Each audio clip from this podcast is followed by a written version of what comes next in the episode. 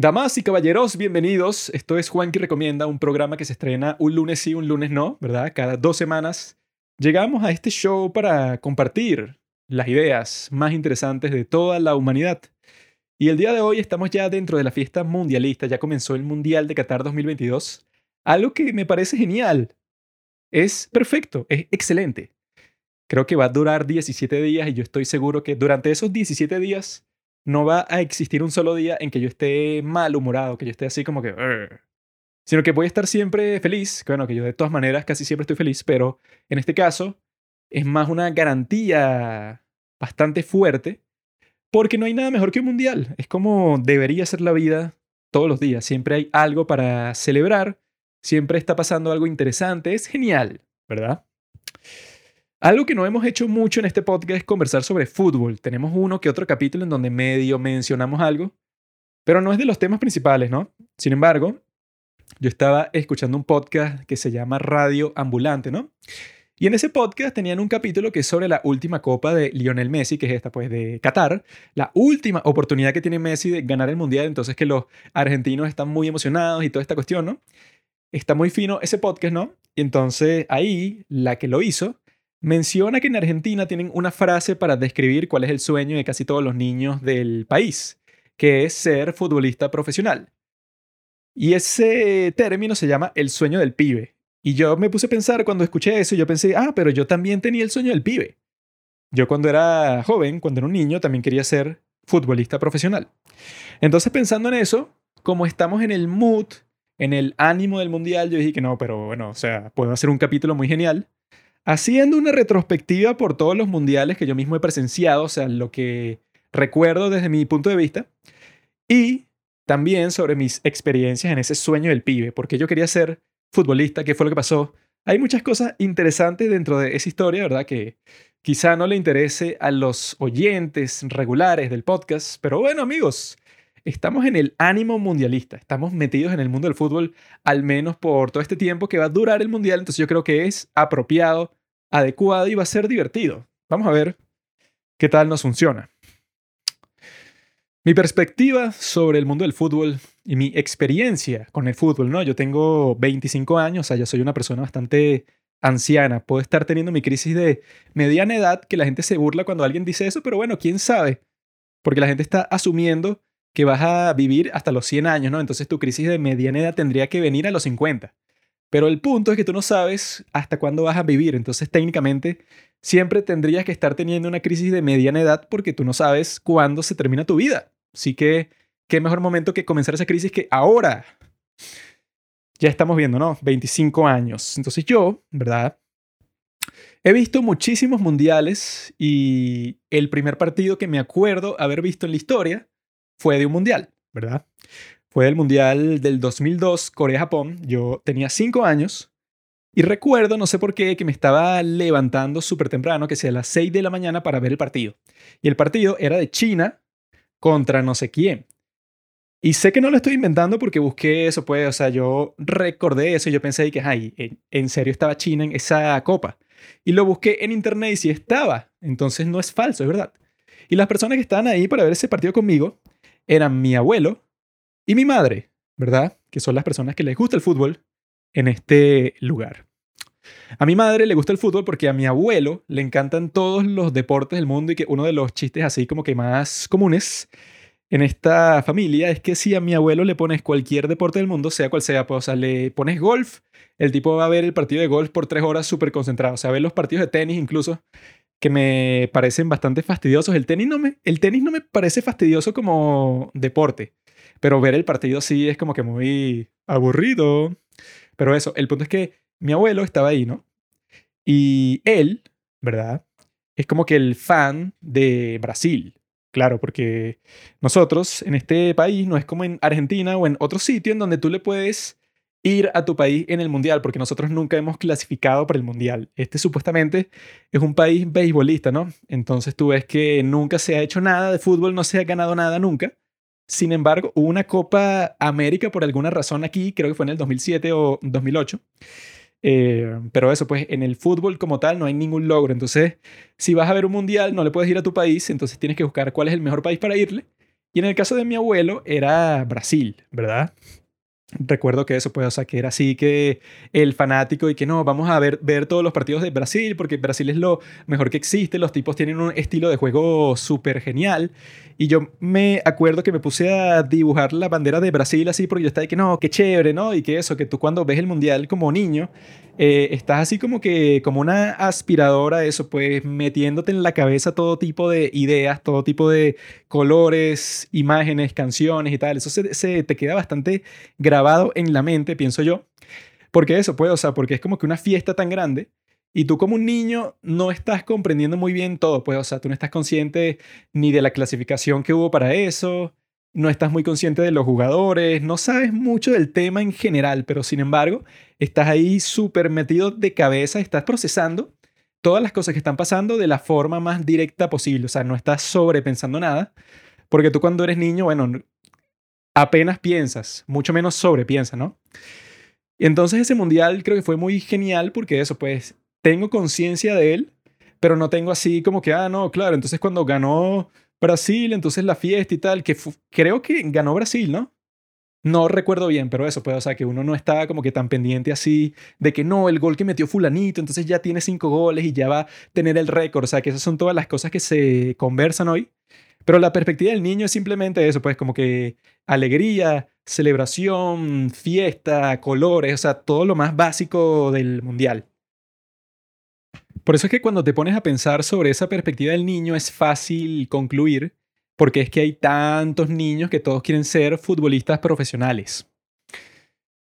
Porque ellos lo experimentan, eso pues, o sea, como que una alegría inmensa y como ser humano siempre estás persiguiendo una alegría sea cual sea, entonces claro, tú piensas y que bueno, si esta fuera mi vida todo el año sería genial, ¿no? O sea, que yo pudiera experimentar esto siempre, ¿no? Y que eso, pues, o sea, lo particular de ese fenómeno es que no es que yo quería ser jugador profesional en un vacío porque a mi abuelo le gustaba el fútbol, sino que todas las personas que yo tenía a mi alrededor, todos mis amigos, a todos les encantaba el fútbol y todos también tenían en su mente esa fantasía de que en el futuro, bueno, iban a tener su historia de Messi de que no, que te va a llamar un reclutador de talentos que va a venir para acá y te va a ver jugar. Y como tú jugaste tan genial, entonces, claro, contratado. Y que esa fantasía crea una especie de humor cuando estás, que si en las prácticas de fútbol, del colegio o en un partido. Porque eso, si todos los muchachos están pensando eso, y yo sé que lo estaban pensando porque lo conversábamos, entonces eso, pues tú te tomas súper en serio la práctica, el partido, todo, porque tú, eso pues, o sea, tienes en mente un reclutador de talento ficticio que está en el público en todos los partidos, pero es una vaina secreta, o sea, no es que lo anunciaron, sino que tú lo tienes en tu mente y que, ah, mira, este tipo está aquí, ¿no? Entonces eso te, te obliga pues a esforzarte bastante. Entonces, como yo siempre quería estar jugando fútbol, estuve como en mil equipos distintos de mi ciudad, de Caracas, Dependiendo de dónde estaba, pues, o sea, que si los que quedan cerca de donde yo vivo, o sea, pero que si todos los colegios que estaban por aquí cerca, yo jugué en ese equipo, en mi propio colegio y tal, dependiendo de la conveniencia y de las cosas, porque yo, bueno, eh, yo siempre era el menor del salón, lo que significaba que dependiendo del año, o sea, del corte de las edades que hacen para los equipos de fútbol, o yo jugaba con los más jóvenes que los que veían clase conmigo ¿Comprenden? O sea, yo tenía un grupo de amigos en mi salón, pero yo no jugaba con ellos dependiendo del año, sino con los menores, porque yo siempre era el menor del grupo, por la edad en que yo entré en el colegio. No sé en realidad, eso pues como que el funcionamiento y la razón de eso, pero esa es la consecuencia, ¿no? O sea, que yo hay veces que jugaba con los menores, pero no me gustaba jugar con ellos porque yo quería jugar con mis amigos, entonces hay veces que me cambiaba a otro equipo, ¿verdad? Con otro amigo y tal, porque el equipo de nuestro propio colegio, primero que no era muy bueno, y segundo que era de fútbol sala, no era de fútbol campo, pues, o sea, sí, fútbol mini, no, o sea, no sé cómo lo llaman en los distintos países, pero eso, fútbol sala, que no es con grama y tal, sino que es en piso así normal. Eh, eso no es tan emocionante y no es tan atractivo, ¿no? Entonces yo desde niño me gustó siempre mucho más jugar fútbol campo, porque eso, pues, o sea, tú no te vas a convertir en la estrella del fútbol jugando fútbol sala. Incluso, bueno, ya cuando tenía como 13 y 14 años, vino un técnico, ¿verdad? O un nuevo profesor para nuestro equipo de fútbol Eh, y el tipo, por alguna razón, le gustaba bastante el fútbol sala. Entonces él veía los partidos profesionales de fútbol sala. Será la única persona del mundo que hace eso, ¿no? Entonces él se burlaba y se frustraba de que nosotros, ¿verdad? Como que hacíamos referencia era a los jugadores de fútbol normal, pues el que conoce todo el mundo que es en césped. Y él y que no, ustedes no pueden hacer eso, ustedes tienen que estar pendientes del fútbol sala porque eso es lo que ustedes juegan aquí en el colegio. Yo dije, este idiota, ¿qué le va a importar eso? Incluso hay un cuento chistoso, ¿no? O sea, que eso, que yo estaba jugando un partido, ¿no? Entonces a mí me sacan del campo, ¿no? Y hay un chamo que están por meter, ¿verdad? En, ese intercambio, pues, o sea, de jugadores. Y el chamo le están diciendo como que la táctica y que mira, que tú cuando entres te vas a poner aquí para ser delantero, ¿no? Y el chamo le dice a este profesor que le encanta el fútbol sala y que, ah, profesor, es que usted está diciendo que juegue como Raúl, refiriéndose al Raúl ese del Real Madrid, ¿no? Y el profesor se ofendió pero se ofendió hasta el punto que le dije que, ¿sabes qué, chamo? Es que tú no vas a entrar porque tú estás con la mente en otro sitio, que entre el próximo y metió a otro chamo en vez de a este, que le dijo eso. O sea, se ofendió porque él le dio una referencia de fútbol, eso pues, que el que todo el mundo conoce. Y yo estaba ahí que este tipo, ¿qué le pasa, Juan? No está con los dos pies en la tierra, pensé yo en ese momento, como con 12, 13 años. Esa es la cosa, ¿no? O sea, que en todos esos equipos distintos, ¿verdad? Uno va aprendiendo todo tipo de cosas, porque eso es lo que, una de las cosas que yo quería conversar el día de hoy, que el fútbol, como debe pasar con cualquier otra disciplina como esta, te enseña, te da todo tipo de lecciones. Que eso puede, o sea, que forman parte de la vida, o sea, la vida en sí te da lecciones por todas las experiencias por las que tú pasas, ¿no? Pero yo creo que es necesario, sobre todo para los niños, que no simplemente estás y que, bueno, sí, la vida te enseñará, ni en el colegio, porque el colegio, bueno, es como que una experiencia que siempre es como que tediosa, o sea, que no te vas a apasionar por estudiar cualquier basura que te están enseñando en clase, ¿no? Pero para mí yo creo que es importante eso para criar a cualquier niño que se esté metido en algo extracurricular que le apasione para que él eso pueda, o sea, como que se enfrente a las lecciones como que más dramáticas de la vida, ¿no? Y yo tengo varias de ese estilo, ¿no? O sea, lecciones así que te has dejado el fútbol, de que tú has descubierto cosas sobre ti mismo, ¿no? Por ejemplo, yo cuando estaba jugando con ese técnico, ¿verdad? Ese que les conté la historia, em, a mí me costaba bastante parar el balón cuando te lo están lanzando desde lejos, eso puede, o sea, cuando estás que en el otro extremo de la cancha y te lanzan un balón así muy fuerte, cada vez que yo intentaba como que calmar el balón, me rebotaba del pie, o sea, era como si yo fuera un muro que me lanzaron el balón muy fuerte, entonces el balón termina en otro sitio, pues, o sea, no lo controlas. Entonces yo, frustrado con eso, varios partidos así, eso, pues, o sea, que varias jugadas se arruinaron porque yo no pude controlar el balón, yo estaba, qué fastidio, no puede ser. Entonces yo lo que pensé, y que, bueno, ¿sabes qué es lo que tengo que hacer? Que eso fue una buena lección y que me pongo yo todos los días en mi casa le digo a cualquier persona que esté ahí y que mira, tú me vas a lanzar el balón desde el otro extremo de la sala y yo lo voy a intentar controlar, eso puede, o sea, 10.000 veces pues. Y practicando y practicando y practicando hasta que me salga bien. Eh, o sea, yo me obsesioné con eso porque yo estaba ahí que, bueno, estos partidos eh, están siendo como que, digamos, puestos en riesgo porque siempre me están lanzando el balón, eso pues porque la táctica de ese equipo era bastante simple, o sea, no era así como que salir pasando el balón desde el fondo, sino era que nos vamos a lanzarlo, eso pues, a todo el mundo que esté adelante para que lo controlen y bueno, eso no se disparen al arco más rápido, ¿no? O sea, que no tenga tanta construcción. Entonces, como todo el juego estaba eh, construido de esa forma, yo me obsesioné con eso y bueno, tengo que practicar y practicar. Y practiqué y funcionó. Llegó un punto en que durante varios partidos me lanzaban el balón desde el fondo de la cancha y yo lo controlaba. No lo controlaba a la perfección, pero eso, pues partido tras partido mejoraba, no solo con la práctica de la casa, sino con la práctica, eso, pues del partido oficial como tal. Entonces yo comencé a pensar y que, ah, mira, o sea, como que algo muy obvio, ¿no? Que la práctica hacia el maestro. Pero te pueden decir que la práctica hacia el maestro y tú dices que, ah, bueno, claro, eso lo sabe todo el mundo, pero en realidad no lo comprendes hasta que lo actúas, hasta que lo ves en la realidad que así funciona, ¿no?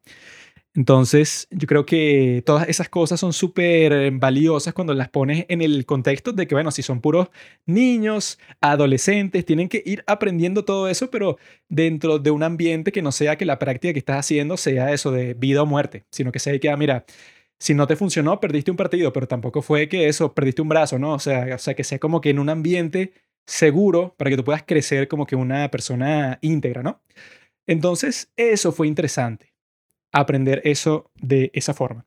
También aprendí que en mi caso particular, si yo quiero ser bueno en algo, tengo que ser capaz de practicarlo en mi casa como tal. O sea, como que a mí todo ese proceso de, ir para un sitio y que de eso dependa tu práctica, ¿verdad? Como pasa con el fútbol. Eso puede, o sea, tú en el fútbol, en tu casa quizá practiques una que otra habilidad, pero no puedes tener la práctica del partido de tu casa. Pues, o sea, tienes que lanzarte al campo. Y eso fue comprobado también cuando eso, cuando ya yo estaba en otro equipo que si era de fútbol, eso pues en césped. Teníamos un chamo en nuestro equipo, ¿no? Que recuerdo que se llamaba Chupu. No sé por qué se llamaba así, no sé si era un apodo o qué, pero eso, le decía Chupu todo el mundo, ¿no? Y este tipo, ¿verdad? Era el hijo de alguien que trabajaba en ese colegio, ¿no? No sé de qué trabajaba, no, no sé si era conserje o la persona que hacía la comida en la cafetería, no sé quién era. Pero este chamo era el hijo, ¿no? Resulta que esa persona por alguna razón tenía una casucha, eso pues que si una casita, pero que se veía construida que si por una sola persona, como en cinco minutos, había una casucha así a un extremo de la cancha de fútbol que nosotros usamos para practicar y para nuestros partidos. Entonces, no era sorpresa que ese chamo era el mejor de todo nuestro equipo, pero que todo el mundo lo reconocía, o sea, que no tenía competencia, que era el mejor delantero, ¿no? Porque claro, eso pues si el tipo literalmente su casa es en un campo de fútbol y tú veías que cuando todo el mundo se iba para su casa luego de la práctica, él se quedaba practicando. Entonces era como que, ah, mira, o sea, tú empiezas a notar estas cosas, o sea, que este es que sí el ejemplo más extremo que yo he visto de eso en cualquier situación, porque es de que este tipo, o sea, bajo qué contexto tú vas a vivir en un campo de fútbol y que eso, que su vida no debió haber sido muy buena, porque bueno, la casa en donde tú veías que él vivía era terrible, pues, o sea, una cuestión eso, como les dije, pues, o sea, que lo construyó un tipo él solo, como en cinco días, eso pues, al extremo del campo, no sé, alguien le permitió vivir ahí. Y su hijo, bueno, e-, era muy bueno en fútbol, no sé si habrá logrado algo así, no sé, profesional, pero de que era mejor que todos nosotros, lo era. Esa es la otra cosa, ¿no? O sea, que si lo ves desde ese punto de vista de que todo el mundo quiere ser profesional, desde el contexto, ¿verdad? Que yo vivía rodeado de chamos que querían ser jugadores de fútbol profesional, ninguno lo logró. Solo uno, ¿verdad? Eh, que era mayor que yo, ¿verdad? En mi colegio. El chamo llegó a jugar, creo que fue en la segunda división de Portugal, lo cual, bueno, eh, como que no tiene mucho parecido con las historias que uno se cree así de que no, que yo voy a jugar, no sé, por el Manchester City. Pero bueno, o sea, eso, de todos los que estaban, de que yo consideraba que varios en ese grupo de los que querían ser profesionales, bueno, o sea, que habían como dos o tres que tú decías y que, bueno, este tipo capaz lo logra porque pasa tanto tiempo jugando, practicando y eso está como que en tres equipos al mismo tiempo y juega fútbol, pero que sí todos los días y es el que mejor juega, fútbol en los recreos, o sea, es una cosa así como que impresionante, ¿no? Entonces uno pensaba que, bueno, quizá este o quizá este o quizá este, resulta que ninguno. Entonces, eso te dice que es difícil llegar a ser profesional, pero como que extremadamente difícil, porque no depende ni solo de ti, ni de tu deseo, ni de tu talento, ni de tal y tal y tal, sino bueno, eso pues de tu condición económica, de tu vida en general, de la suerte, o sea, la suerte siempre es un factor inmenso, eso pues. Varios de los que yo conocía, que yo decía que bueno, este tipo capaz, mira, de todos nosotros, es el que más tiene chance y el chamo el día de hoy es que si ingeniero en sistemas, pues, o sea, por poner un ejemplo. Entonces, eso puede, o sea, como que este sueño del pibe, como les dije al principio, tiene muchas cosas buenas, tiene muchos pros, pero la realidad es que eso, pues el 99% de los que tengan ese sueño, pero literalmente el 99 o quizá el 99,9 incluso, no lo va a lograr. Y no lo va a lograr porque eso, claro, o sea, eso, si tú te pones a contar los jugadores profesionales de fútbol del mundo, creo que la otra vez vi, no sé si era una cuenta de eso, no sé cuáles factores tomaba en cuenta, pero que eran, no sé, como 50.000 personas. Jugadores profesionales, pero que sí de todos los países del mundo. Entonces, bueno, si pones esos números en relieve y te pones a ver y que, ah, bueno, pero tú no quieres ser jugador profesional, no sé, en Cuba.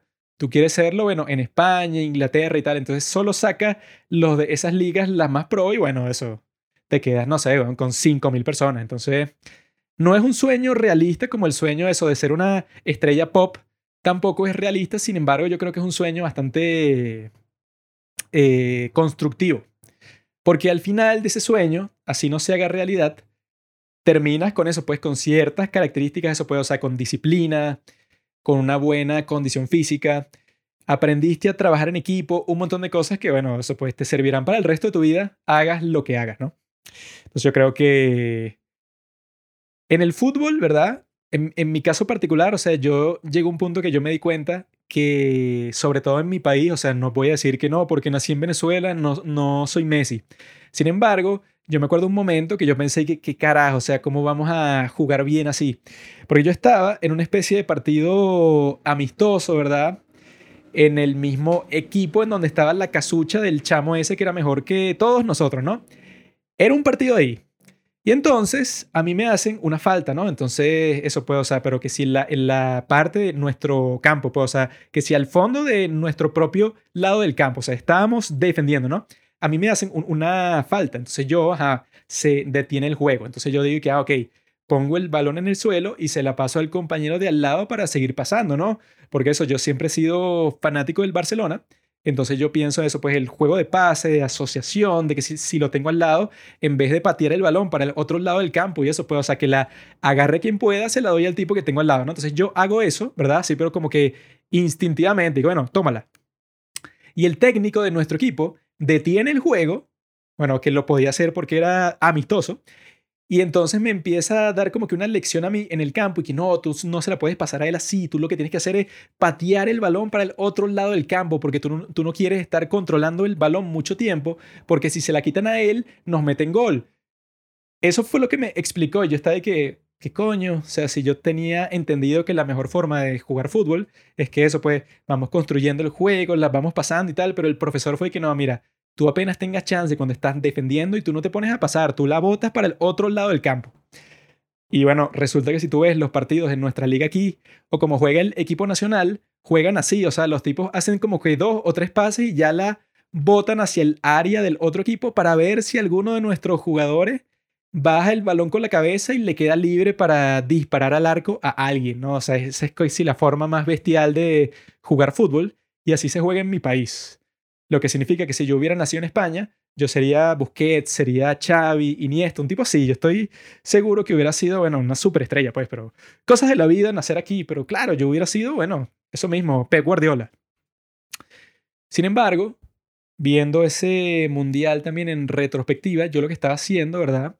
era comparando, ¿verdad? ¿Cómo es lo que define al fútbol si tú lo comparas con los demás deportes, ¿no? O sea, que eso es como que lo que yo también me pregunté cuando estaba pensando en hacer este capítulo.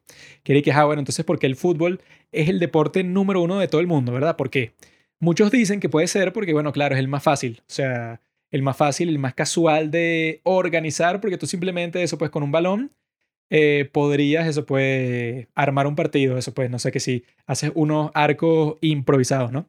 Pero técnicamente eso también se puede hacer con el básquetbol, o sea, porque el básquetbol no se juega en todas partes del mundo. Eh, pero yo lo que creo es que la razón principal por la cual el fútbol eso puede, o sea, como que le pasa por encima a todos los demás deportes, es porque el fútbol siempre es incierto, siempre existen tantos factores dentro del partido que tú nunca puedes decir con una seguridad em, como que contundente, decir que no, este equipo yo te prometo que va a ganar y no solo va a ganar, sino que va a ganar, mira, cómodo. Eso casi nunca lo puedes decir, eso pues existe como que ciertas ventanas como lo del Mundial del 2018, en donde sí existe un equipo que por las cosas del destino está muy bien, mientras que los que lo rodean están muy mal, pues entonces sí, pues o sea, sí tiene como que una probabilidad de ganar muy grande. Pero en general, lo que lo hace genial, lo que lo hace emocionante, dramático y mucho más que todos los otros deportes del mundo, es que eso, si lo comparas con el básquetbol, eso pues que yo no he visto mucho básquetbol, pero lo que he visto es que la gente en la NBA lo que suelen decir es que, ah, mira, este equipo tiene dos superestrellas. Si ese equipo de dos superestrellas se enfrenta con un equipo en donde tiene una superestrella, casi que en nueve casos de diez, el equipo con dos superestrellas va a ganar esa serie de partidos porque siempre es una serie de partidos.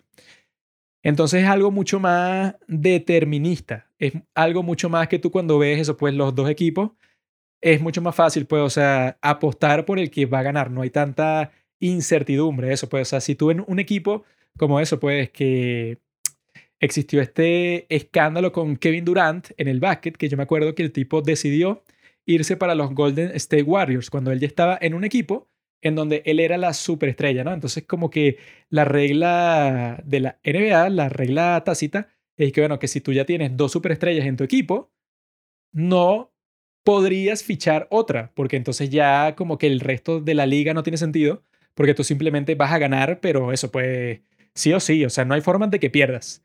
Y efectivamente, ese equipo de los Golden State Warriors con tres superestrellas, que eran Stephen Curry, Clay Thompson y Kevin Durant, ese equipo, bueno, todo el mundo dice, bueno, fue el mejor de toda la historia de la NBA y ganó todo lo que quiso y ganó y ganó y ganó y bueno, eso pues, o sea, fue como que demasiado abrumador. ¿Por qué? Porque tenían tres superestrellas. Entonces ya eso era como que, bueno, si ya los tiene, es casi imposible que pierda, ¿verdad? Por eso es que la liga tenía como que esa regla que era que, mira, tú puedes tener dos, pero si tienes tres ya es demasiado. Y creo eso pues no se tome muy en serio lo que estoy diciendo, pero creo que en el pasado la regla de la NBA era una superestrella. Eso pues que te consideren un jugador extremadamente bueno, solo puedes tener uno, porque si tuvieras dos en el mismo equipo ya es trampa. Entonces eso te demuestra que el básquetbol es un deporte mucho más determinista que lo que lo sería eso pues el fútbol. Solo tienes que ver el ejemplo del PSG el día de hoy, que si tú juegas con el PSG en FIFA, tienes a Messi, a Neymar y Mbappé. Entonces, bueno, con ese equipo, tú teóricamente tendrías que ganar, ganar, ganar y ya, y nadie te podría detener. Así no, así no tengas a Neymar, solo a Messi o a Mbappé, o solo a Mbappé y a Neymar, o solo Neymar a Messi. Eso debería ser suficiente para que tú le pasaras por encima a cualquier equipo y ya eso deberías dominar no solo tu liga, sino las copas internacionales, todo. Lo mismo eso que si con el Manchester City o con cualquier equipo que tú digas y que coño, estos tienen, no sé, cinco estrellas. Pero en el fútbol eso no pasa así. Y bueno, para mi dolor y sufrimiento, si tú quieres ver por qué no pasa así, bueno, el partido más infame para mí de todos los tiempos el partido de Manchester City contra Real Madrid en ese, ¿qué era? Semifinal, creo, de la Champions del año pasado, en el cual obviamente el mejor equipo, eso pues en papel, teóricamente era el City. Y el City estaba ganando. Y el City le voltearon todo el partido. En 15 minutos entró el chamo este Rodrigo. Y todo el partido, ¿verdad? Que lo dominó el City y que ya estaba ganando. Lo ganó el Madrid y ese equipo de Madrid terminó ganando la Champions otra vez. Entonces, como que bueno, por esos momentos es que el fútbol supera a todos los otros en cuanto a drama y que por ahí podemos saltar a lo que dice Sadhguru, que es la razón por la cual eso, pues que ya verán que Sadhguru comenta de todas las cosas del mundo, ¿no? Todos los aspectos de la vida él tiene algo que decir. Como yo, somos, somos parecidos. Eh, él dice que la gente tonta, ¿verdad? Que eso siempre sale, bueno, que si en los mundiales o cuando hay un partido muy importante de Champions y todo el mundo está como que sí, qué genial, Dios mío. Siempre sale un genio, un iluminado, un intelectual y que, Oye, ¿por qué están gastando su tiempo en ver a 11 hombres pateando una pelota? Siempre sale un estúpido, ¿no? Entonces Sadhguru, ¿verdad? Respondiendo a eso, dice que, mira, miro, la razón por la que la gente entra en pánico, eso, tiene un éxtasis, está súper emocionada con respecto al fútbol o a cualquier deporte, gran parte de eso no es por el deporte.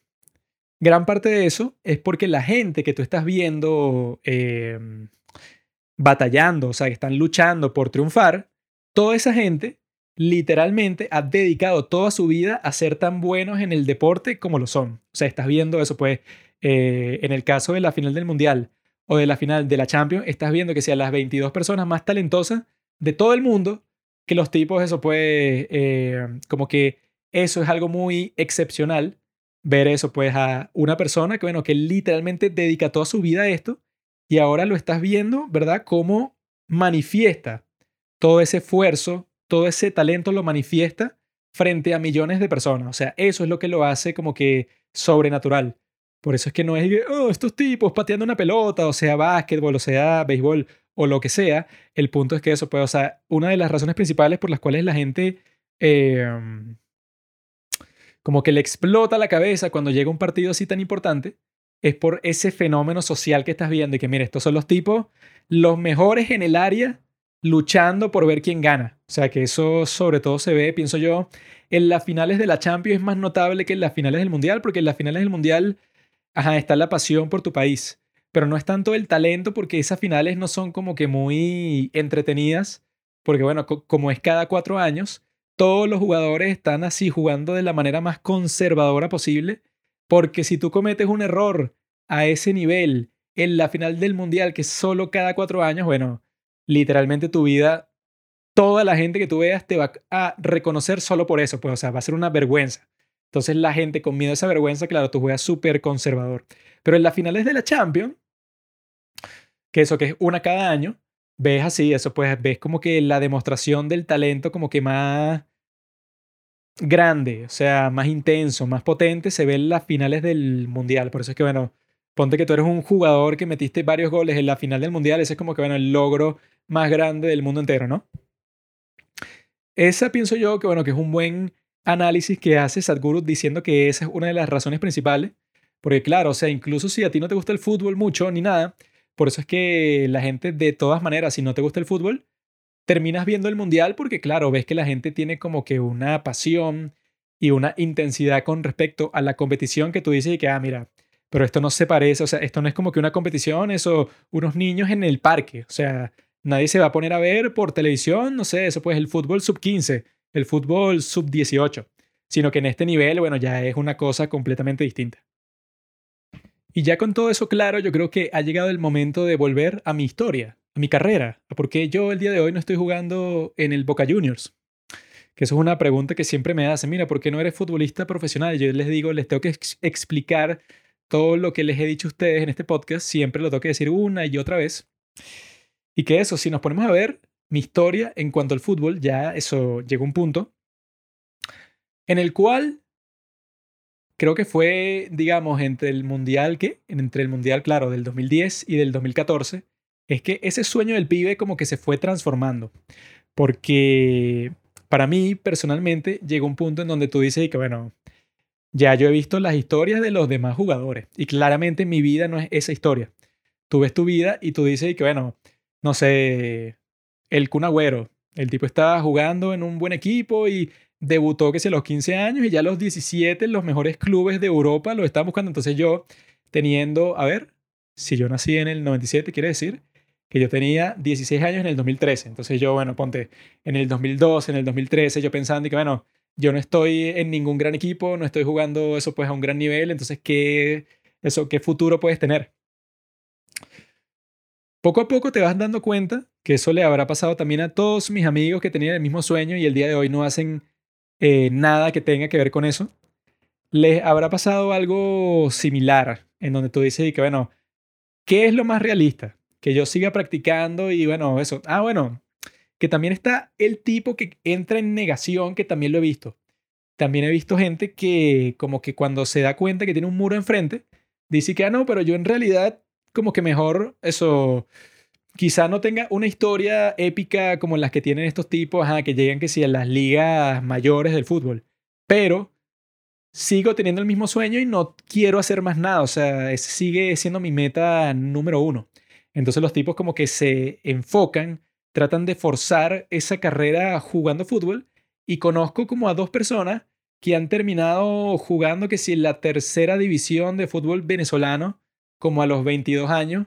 Y los tipos, bueno, eso pues con todo el esfuerzo, con el entrenamiento, subiendo en Instagram que, que, los tipos, bueno, yo soy futbolista profesional, estoy aquí, me pagan. Y bueno, ves estos tipos que, bueno, cuando salgan de esa negación, va a ser difícil volver a entrar al mundo real porque es como que, bueno, eso pues a nadie le importa que tú llegaste a jugar en la primera división de Venezuela, a nadie.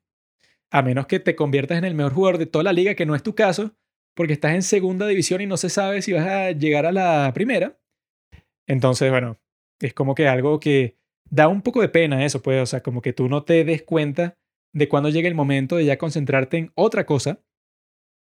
Y cuando yo me di cuenta que me debería concentrar en otra cosa fue en eso, pues que si cuando tenía 15 años, cuando tenía 16 años y eso, pues que uno se, gracias a que tiene el Internet, puedes ver y que, ah, mira, que eso, ah, no, bueno, en mi caso ni siquiera fue por Internet, sino que alguien, creo que fue mi madre, me regaló un libro que era como que la biografía de Kaká. ¿Saben Kaká? Que tiene un nombre, bueno, muy desafortunado. Ricardo Kaká, el tipo, bueno, que era uno de los mejores jugadores de la historia de Brasil, ¿no? Entonces, si tú lees esa biografía, o sea, que era corta, ¿verdad? Pero sí te decía que el tipo, bueno, no sé, a los 14 la selección nacional lo estaba llamando para que el tipo, no sé, ya estuviera preparado para debutar, que sí, a los 16 años, no sé, algo así. Y ya estaba jugando, bueno, no sé, en el mejor equipo de Brasil, todas esas cosas, ¿no? Entonces, claro, eh, todo eso funciona, o sea, es bueno ver ese trasfondo, pues, de la gente, de los jugadores, de todo el mundo, para estar claro cómo funciona, para que estar consciente, porque no te sirve de nada eh, no tener ningún marco de referencia con que tú digas y que, ah, mira, una persona que vaya a llegar a ser jugador profesional en esta etapa de su vida debería estar haciendo tal. Si tú no estás haciendo tal, entonces lo más realista es que dejes atrás eso. Y yo en ese momento, básicamente lo que hice fue reemplazar el tiempo que yo pasaba entrenando y jugando fútbol con la música, porque llegó un punto que yo decidí que, mira, yo disfruto mucho más el tiempo que paso tocando guitarra en mi cuarto que todo el proceso de que no, que tengo que ir a entrenar. Y entonces tengo que eso, pues ver si me pasan buscando porque la cuestión es lejos. Y es como a las 6 de la tarde, porque como ya somos los mayores del grupo, que si entre 15 y 16 años, entonces nos ponen la práctica casi a las 7 de la noche, ¿no? Y cuando llegas allá, eso, sobre todo cuando ya te toquen los partidos y tal, es un viaje en autobús hacia el quinto carajo y ya cuando llegas ahí estás como que fastidiado, eso pues, como que fuiste perdiendo esa intensidad del deseo de que tú dices, no, bueno, eso, yo me voy a convertir en la estrella. Cuando ya ves que en, en tu futuro no está ser una estrella, entonces tú dices como que, bueno, ¿para qué? O sea, me divierte, la paso bien, pero hay otras cosas que me divierten más y la paso mejor. Entonces, en mi caso era eso, tocar guitarra. Entonces, yo lo que pensé en un punto que creo que fue justamente ahí, a los 16 años, que yo dije que, bueno, ¿saben qué? Ya basta. O sea, eso... Me interesan mucho otras cosas, sobre todo las cosas artísticas, eso que si el cine, la música, y pienso que tengo mucho más chance de cocinarme a mí como persona a fuego lento así, que eso puede, o sea, que la otra cosa con todo lo que tiene que ver con estos deportes profesionales, que si tú en realidad, eso, esa es la parte buena. La parte buena, ¿verdad? La parte bastante positiva que me estoy dando cuenta en este momento de ese sueño del pibe es que para la mayoría de la gente es obvio que no lo vas a cumplir como a los 16, como me pasó a mí. Hay otros sueños que son más peligrosos, como por ejemplo el sueño de ser cantante o el sueño de ser actor. Porque hay un montón de historias y que, fulanito, a los 35, el tipo se presentó en America's Got Talent y fue escogido para el nuevo disco. Eso puede, o sea, como que una fantasía así. Eh, mientras que en los deportes profesionales, es que, mira, bro, tú no vas a comenzar a ser ningún jugador profesional de nada a los 25, por lo menos en mi caso. En cambio, si puedes ver a ciertas personas, eso pues con ese sueño de ser, no sé, estrella rock, con ser el próximo Led Zeppelin, y eso puede, o sea, que tú ves a ciertas personas que, que no, bueno, hasta los cuarenta y pico están y que no, bueno, quizá mi banda se vuelva la más famosa del mundo. Eso pues, como que es un sueño un poco más venenoso porque no tiene como que la fecha de caducidad tan clara. Como si la tienen los deportes que te dicen, que mira, obviamente si tú no eres la estrella de tu país entero a los 16, no creo que eso pueda, o sea, que vayas a sobresalir mucho. Pero eso no aplica, por ejemplo, con mi sueño del día de hoy, que ser cineasta, amigos, quizá lo cumpla. Algún día que eso, pues, o sea, que técnicamente yo puedo hacer una película súper exitosa en cualquier momento de mi vida. Esto es un sueño mucho más cómodo. Eh, y lo hago así mientras hago otras cosas. Es algo que se adecua más a mí. Yo el día de hoy, claro, como siempre pasa, cuando maduras un poco y todas estas cosas, eres una persona más equilibrada. Entonces, eso, pues, como que tú llegas a encontrar qué es lo que funciona más para ti particularmente. Eso, porque al principio todos queremos ser futbolistas, ¿no? O sea, en el caso de yo y mis amigos. Ahora yo y mis amigos, cada uno hace una cosa completamente distinta. Entonces eso, cada uno con el tiempo va encontrando qué es lo que en realidad se adecua a ti como ser humano, o sea, porque todos los seres humanos son completamente distintos, cada uno el uno del otro, ¿no? Entonces vas desarrollando tu carácter hasta el día de hoy, que yo creo que lo que eh, el sueño que se adecua más a mi carácter es ser cineasta.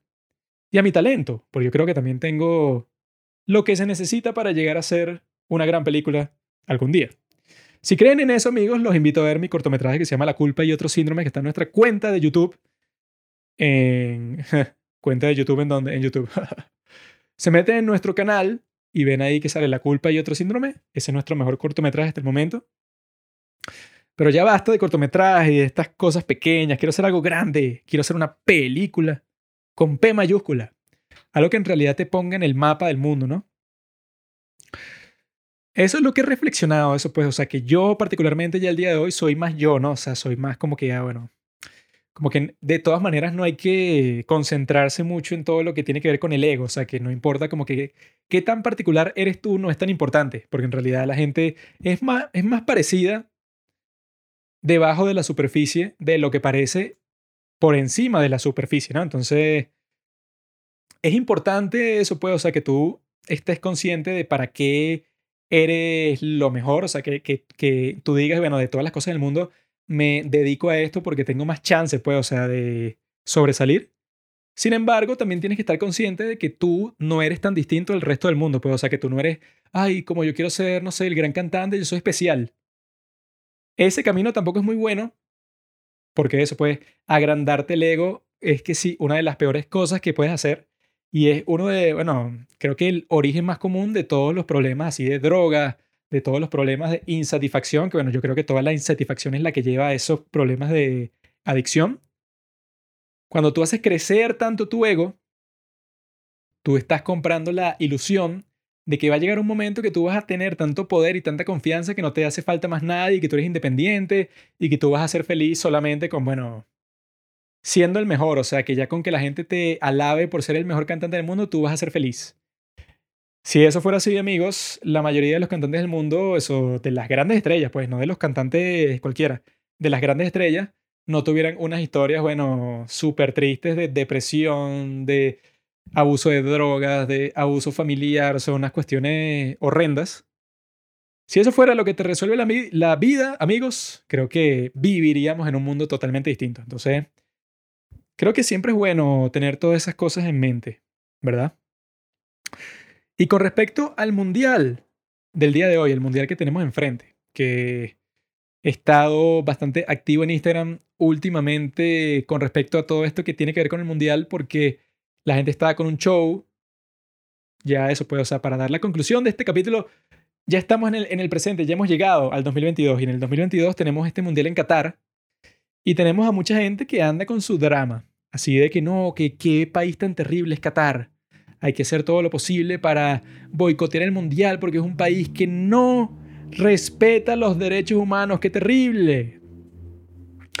Y a mí esa posición me parece un poco boba, un poco fastidiosa, sobre todo por el hecho de que la gente, no sé, o sea, sobre todo los que dicen eso, son gente que en realidad no les importa el fútbol para nada, sino que quiere dárselas de que no, no sé, que todo el mundo es hipócrita y que ellos como no les gusta el fútbol son especiales. Porque eso, si tú ves la más mínima historia de por qué coño el mundial es en Qatar, ves que el mundial fue escogido para ser en Qatar en el 2010. Hace 12 años. Lo que quiere decir que si tú en realidad estabas preocupado porque ese mundial no se jugara en Qatar, el boicot tenía que venir en el 2010. Obviamente, en el 2022 nadie va a boicotear nada, luego de que se han jugado tres años de clasificaciones y se han hecho estadios, se ha construido toda la infraestructura. Tratar de boicotearlo el día de hoy, lo que es un bailecito para que la gente diga, ay, mire qué tipo tan consciente, alguien que le interesan los derechos humanos. Y que eso, yo puse un tweet eh, en nuestra cuenta de Twitter, que si no nos sigues, bueno, eres un maldito, eh, en donde yo decidí que, mira, si fuera por boicotear, había que boicotear a Rusia también, porque ya Rusia en el 2018 eran unos malditos que habían comenzado un montón de guerras y que creo que Rusia era el país más peligroso para ser periodista y que surgió el chiste ese que era que, mira, no, bueno, a los periodistas en Rusia siempre los encuentran de que se suicidaron con dos tiros en la parte de atrás de la cabeza. Como que para decir bueno, obviamente que de esa forma no, no te puedes suicidar, sino que lo que pasa en Rusia siempre es que te matan. Eso ya pasaba y eso ya era un chiste en el 2018. Y yo en el 2018 vi como a tres huevones, tres personas, diciendo que no, sí, bueno, Rusia creo que no debió haber sido el anfitrión. O sea, eso pues era mínimo. Con Qatar es bastante porque, bueno, claro, Qatar no tenía la infraestructura, no, no tenía un carajo. Como que era mucho más obvio que todo se debía a un soborno. Sin embargo, eso pues, o sea, como que la opinión en general mía sobre eso, para eso, para, para darla, para compartirla, es que, bueno, que si fuera por eso, amigos, había que boicotear todo. Todos los Juegos Olímpicos que han sido en China, había que boicotearlos porque China es que sí el país más brutal con respecto a cómo trata su propia población. Había que boicotear, eso pues, si tú te pones a ver la historia de casi cualquier país, sobre todo en el siglo XX, la mayoría de los países eran dictaduras. Entonces, bueno, entonces, ¿dónde hacemos los eventos deportivos? Incluso, para muchas personas del mundo, los Estados Unidos tampoco se salva de esa cuenta, pues, o sea, porque comenzó la guerra de Irak. Antes de eso, bueno, en Vietnam cometieron todo tipo de atrocidades también. Entonces, bueno, si nos ponemos a ver la historia del quien sea, tendríamos que boicotear todo y no existiría nada. Y eso, pues, como se ponen con las estatuas y que nadie debería tener una estatua. Porque entonces tú estás celebrando al racista o celebrando lo que sea. Y que, bueno, sí, weón. Digamos que alguien, no sé. Simón Bolívar, ¿verdad? Aquí en mi país, el tipo liberó Venezuela del dominio español, ¿no? Pero digamos que el tipo golpeaba a su esposa. Por ejemplo, que él no hacía eso, pero digamos que lo hacía. Imaginariamente. Entonces, cuando tú veas una estatua de Simón Bolívar, tú Claro, vas a pensar que ese estatus es una celebración de los hombres que le pegan a sus esposas. Obviamente que eso solo lo podría pensar un gran estúpido, porque bueno, bueno, estamos celebrando un tipo con una estatua por lo mejor que hizo. Por eso hay estatuas, eso pues sobre todo de políticos o de generales, porque los tipos, bueno, quién sabe cómo eran personalmente, pero en la vida pública cumplieron una cuestión bastante importante. Esa es la única razón por la que están ahí.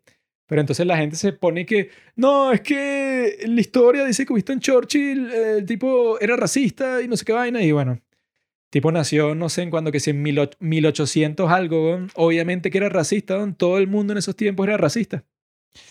Si te pones a ver el carácter de cada persona individual, bueno, entonces vas a terminar pensando que todas las personas del mundo, bueno, son desgraciados, ¿no? Entonces, yo creo que eso, pues, o sea, que no hay que estar golpeándose el pecho. ¿A quién le importa si tú estás en contra del mundial? A nadie le importa. Porque es algo que ya se hizo, ya está hecho, ya empezó.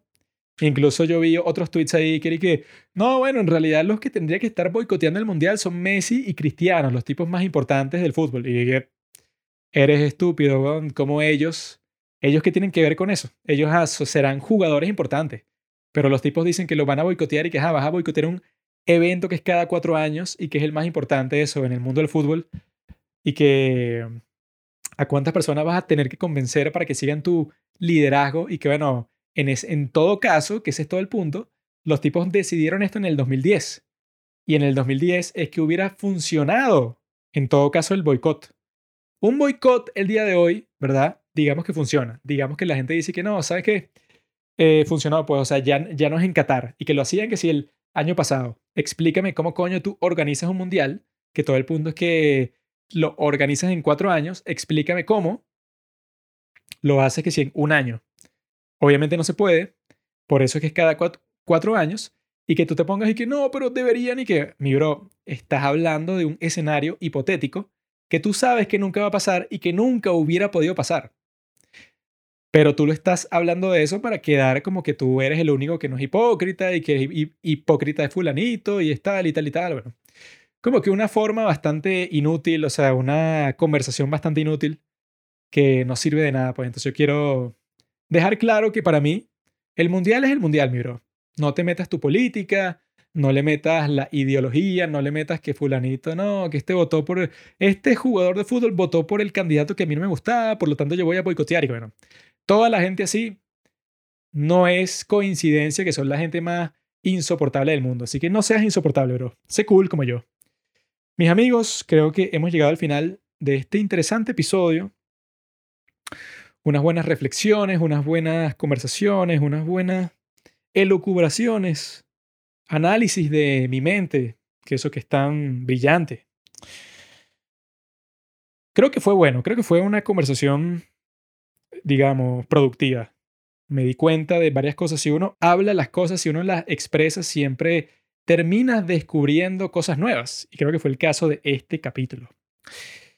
Para el futuro, los próximos Juan que recomiendan los dos que vienen será estamos al borde de una guerra nuclear 1, eso parte 1 y parte 2, porque bueno, todo el show que están haciendo con Rusia, me tomé más tiempo de lo que yo esperaba en preparar esos capítulos, pero ya están casi casi listos, así que seguramente serán los próximos. Este fue algo como que más improvisado, porque venía el mundial y me puse a pensar en mi vida y me puse a pensar en todas las cosas valiosas que el fútbol me ha dado. Así que pensando en todo eso, pensaré en un título y subiré este capítulo que estás escuchando en este momento. O sea, tú estás escuchando algo que está en el pasado, pero en el presente. Es como un viaje en el tiempo. Querido amigo viajero en el tiempo, me despido de ti. Espero que veas todos los partidos del Mundial, que siempre tengas tiempo para eso, que tu jefe sea cool y el tipo de que sabes que siempre tenga un televisor en la oficina para que todo el mundo vea el Mundial. Eso sería lo ideal. Espero que tu jefe sea cool. Un tipo como Elon Musk, un tipo cool. Te deseo todo lo mejor, es mi deseo y mi bendición.